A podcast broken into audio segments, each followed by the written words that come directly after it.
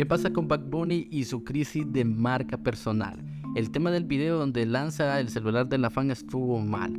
Algo que sí debes de saber es que puedes tardarte 5 años en construir una marca y reputación, pero perderla en tan solo 5 minutos. Así que te traigo 5 consejos para saber manejar una crisis de marca personal en redes sociales. Lo primero que debes de hacer es asegurarte de entender completamente la crisis y su origen, para así poder tomar cualquier medida o decisión.